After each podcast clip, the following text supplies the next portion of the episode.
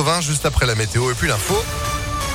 C'est avec Sandrine Ollier. Bonjour Sandrine. Bonjour Phil, bonjour à tous. À la une, il n'y aura pas de baisse de la fiscalité sur les carburants. Bruno Le Maire exclut cette solution face à la flambée des prix à la pompe.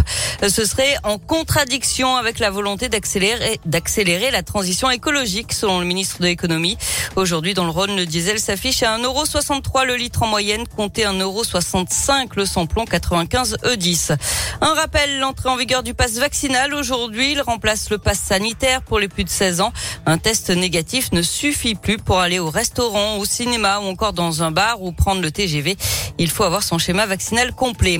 Dans l'actu également, des coups de feu tirés hier soir dans le 8e arrondissement de Lyon. Ça se serait passé vers 20h30 entre la rue Émile Combes et le boulevard des États-Unis, selon Lyon Mag. Un homme aurait tiré en l'air au moins à deux reprises avec une Kalachnikov. Un important dispositif de policiers aurait été mobilisé, mais le tireur n'a pas été retrouvé. Les braqueurs d'un fourgon blindé devant la cour d'assises du Rhône, ils auraient attaqué un fourgon en septembre 2017 à Saint-Chamond, surarmés. Ils avaient fait euh, chou blanc, des coups de feu avaient été tirés sans faire de blessés heureusement. Ils avaient été interpellés six mois plus tard dans la Loire et à Oulin. Le verdict est attendu vendredi. Et puis 467 000 personnes se sont inscrites à la primaire populaire, cette initiative citoyenne pour désigner un candidat commun à la gauche pour l'élection présidentielle. Et François Hollande, lui, n'écarte pas l'idée de se présenter. Inciter les communes de la métropole lyonnaise à construire plus de logements. Les élus réunis pendant deux jours en conseil métropolitain se penchent aujourd'hui et demain sur le budget 2022.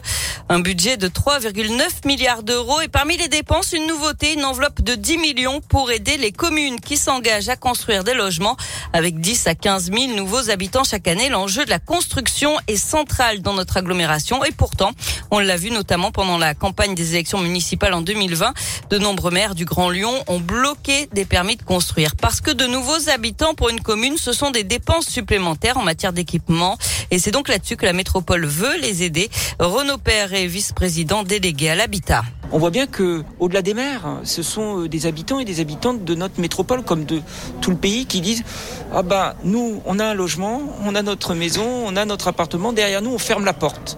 On n'a pas envie de voir une maison à côté de chez nous, un nouvel immeuble. Et souvent, c'est une perspective à court terme. C'est ça qu'il faut dire aux grands Lyonnais, aux grands Lyonnaises. C'est que si on ne construit pas à côté de chez vous, ce sont des services qui vont disparaître. C'est une crèche où vous ne pourrez pas mettre finalement votre enfant. C'est une école qui finalement euh, fermera ou des classes qui fermeront. C'est tout ça notre problématique. Eh bien, ces communes qui s'engagent dans la construction auront un appui à leur financement d'équipement. Et en 2021, environ 3000 logements sont sortis de terre dans le Grand Lyon. On est encore loin de l'objectif ambitieux de l'exécutif qui vise 8 à 8500 logements annuels. Et puis Lyon, d'ailleurs, parmi les villes les plus chères de France pour devenir propriétaire, la capitale des Gaules se classe quatrième derrière Paris, Boulogne-Billancourt et Montreuil. L'année dernière, le prix au mètre carré a atteint 5499 euh, euros, euh, soit plus de 2,4% sur un an. Le, le classement a été réalisé par le site de petites annonces immobilières seloger.com. À contrario, Saint-Etienne fait partie des villes les moins chères de France, environ 1493 euros le mètre carré. Du sport pour terminer avec du basket et la victoire hier soir de l'Asvel sur One 93 à 83. Villeurbanne qui est quatrième du championnat.